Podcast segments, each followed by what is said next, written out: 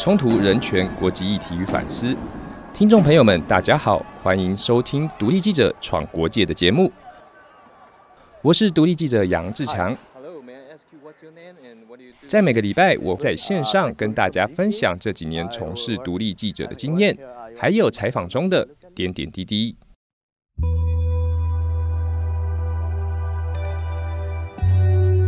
在去年六月、七月的时候，我到了韩国的济州岛去采访也门难民在济州岛的故事。大家一定会觉得很奇怪，也门的难民为什么会跑到南韩的济州岛来，跨越了大半个地球，从中东来到了济州岛？他们为的是什么？然后为什么来这里呢？这个故事最早呢，其实要回溯到二零一四年的九月，在那个时候，反抗军攻入了也门首都沙那。并且跟那时候也门的前总统合作，一起推翻了属于逊尼派的政府军。但是政府军当然也不会就此罢休，所以让这样的内战一直持续到了现在。也门的内战除了两边势力在拉扯之外呢，其实也跟其他的中东战争一样，它扩及到了外部势力，也就是以沙地阿拉伯为首的逊尼派。还有以伊朗为首的什叶派两边之间的斗争，所以沙特阿拉伯其实在战争发生不久之后呢，也派出了军队到也门去空袭，去攻打胡塞反抗军。而胡塞反抗军呢，他也接受了伊朗暗地所送给他们的武器，继续在也门里面跟政府军对抗，所以一直到了现在。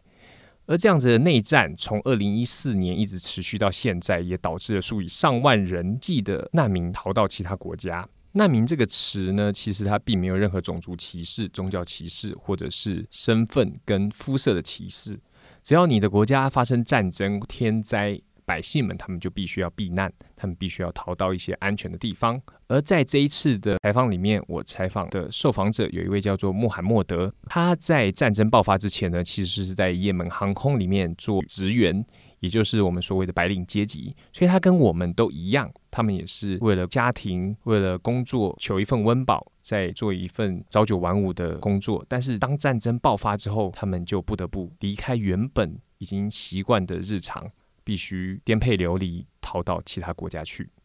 有一次，穆罕默德对我讲说，他对灾难已经免疫了，他会微笑的面对韩国政府给予他的答案。他所说的答案呢，也就是他来到韩国济州岛之后，他向韩国政府申请政治庇护，也就是希望可以得到难民的身份，留在韩国。但是其实这样的事情在韩国受到了很大的反弹，尤其是在去年的六月到八月这段时间呢，爆发了相当大的反抗难民的风潮，甚至有大量的韩国人走上街头抗议也门难民在济州岛的事情。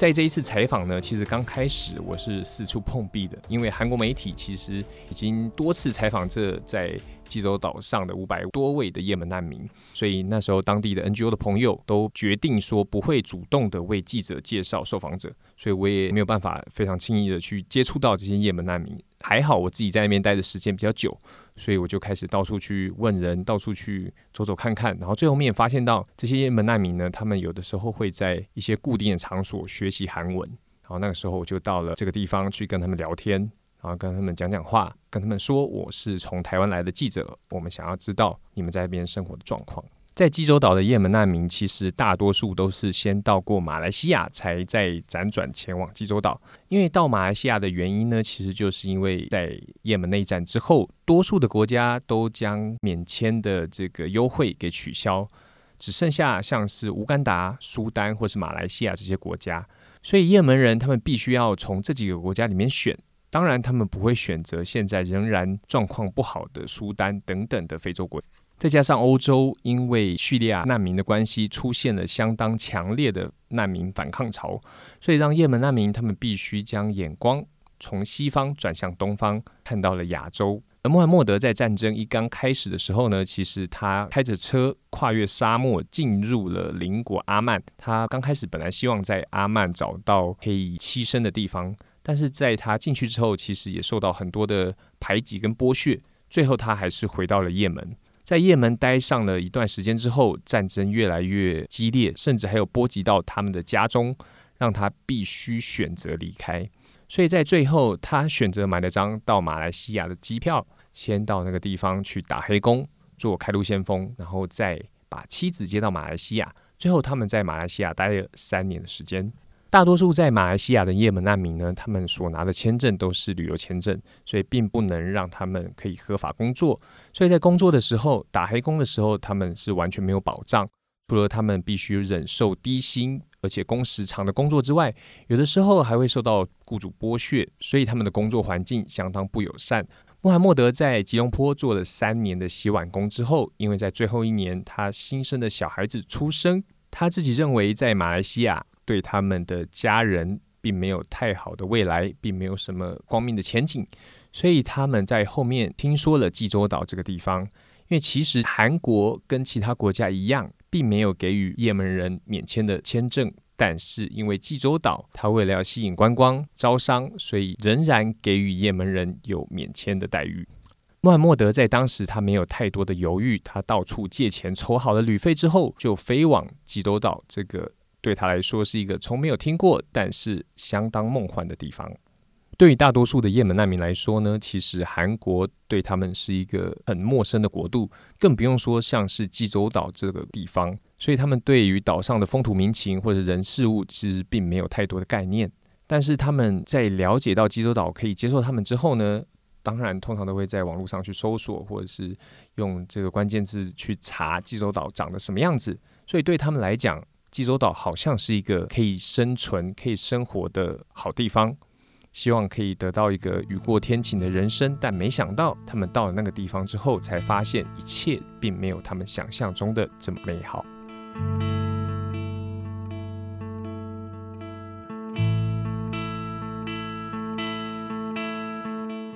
现在在东亚，其实只有少数国家拥有难民法。韩国跟日本这两个国家都拥有自己的难民法，但是日本呢，它的难民法是立于移民法之下，而韩国的难民法是东亚第一部独立于移民法之外的难民法。这两个法案有什么样的不一样呢？其实基本上，移民法的精神是要保护国内的民众，也就是希望用法律的方式来筛选希望移民到国内的外国人，来保障国内民众的利益。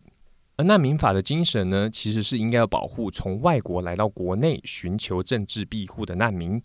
而这两者基本上的精神呢，有很大的不同。但是，虽然日本跟韩国两国都有难民法，但是在这几年的统计下来，两国的法律在通过难民庇护的比率大概只有百分之二到百分之四，跟世界上各国拥有难民法通过政治庇护的比率，也就是百分之三十左右的比率相比呢，其实是相当保守的。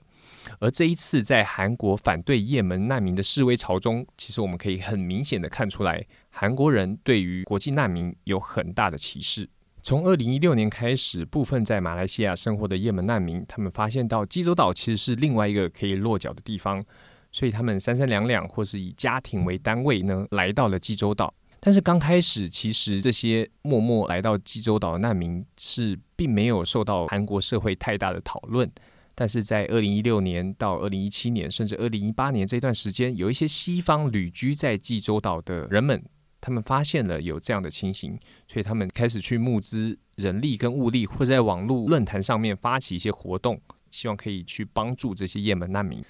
所以因为网络的传播关系呢，这些消息也就传到了韩国内部，所以让这件事情才慢慢的在韩国社会发酵起来。保守的韩国其实对国际难民没有太大的想象，有的其实都只是一连串的刻板印象。最初最简单而最直接的刻板印象，其实是来自于好莱坞的电影或是一些电视影集，加上韩国对于穆斯林宗教的不了解，造成人民对于来自中东穆斯林的莫名的恐惧。再加上韩国当时女权的 Me Too 运动盛行，所以让部分人士认为穆斯林的文化漠视女权，所以也造成了另外一种的族群歧视。还有就是从阶级意识衍生出来的不满，因为在二零一八年年中呢，韩国的青年失业率达到了新高，让许多年轻人认为要政府拿着人民的纳税钱去帮助这些非国民的外国人，他们一想到就不开心。所以愤怒的情绪也就此爆发出来。那个时候，除了大规模的抗议之外，甚至还有大概七八十万的人到青瓦台的网站上去联署，要求政府修改或是撤销难民法，还有要求济州岛政府取消免签证的政策。而令人灰心的是，在二零一八年六月初，济州岛政府也因为敌不过民意，取消了这个免签的政策。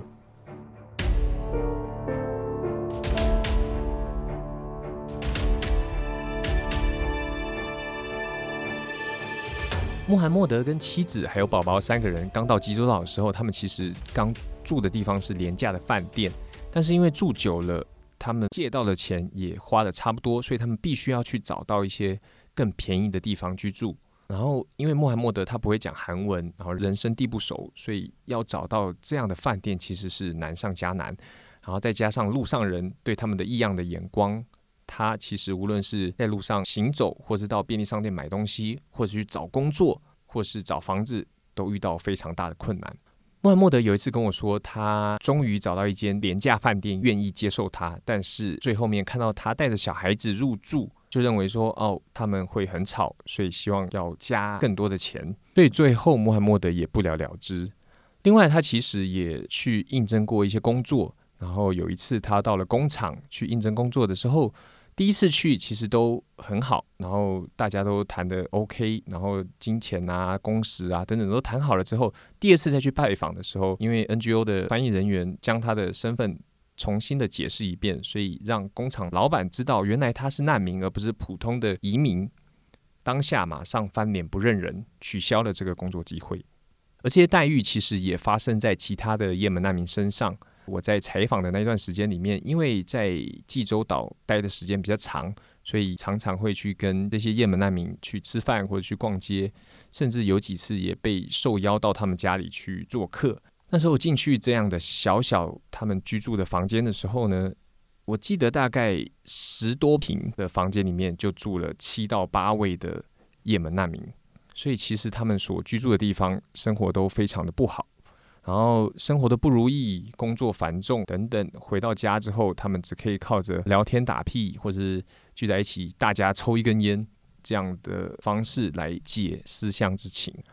当时这五百多位的也门难民呢，都跟韩国政府申请政治庇护，希望得到难民身份。然后在去年底的时候，韩国政府公布了他们的审查结果。这五百多位的申请者里面，只有两位获得了难民身份的核准，而其他人呢，他们全部都是得到人道救援的签证，也就是一年一签。在这一年过后，如果你的国家暂时没有任何改变，或者是他的状况没有改变的话，这些人必须要重新的申请签证。但是如果签证再没过的话，他就必须自己看着办。从济州岛看到的难民的状况，其实反观台湾呢，我们看到的是更多的无助。因为在台湾，我们并没有一部可以处理这样状况的难民法。虽然我们在二零零五年已经有草案在立法院被提出来讨论，但是因为各种政治的原因，这部法案并没有被立法委员青睐，并没有被他们所重视。打着人权大旗的台湾，在国际社会中，我们常常要求其他国家重视台湾的议题，常常会说联合国漠视两千四百万人民的基本人权。但是我们连一部成文的难民法都没有在国内通过，那我们要怎么样去要求其他人来重视我们的人权呢？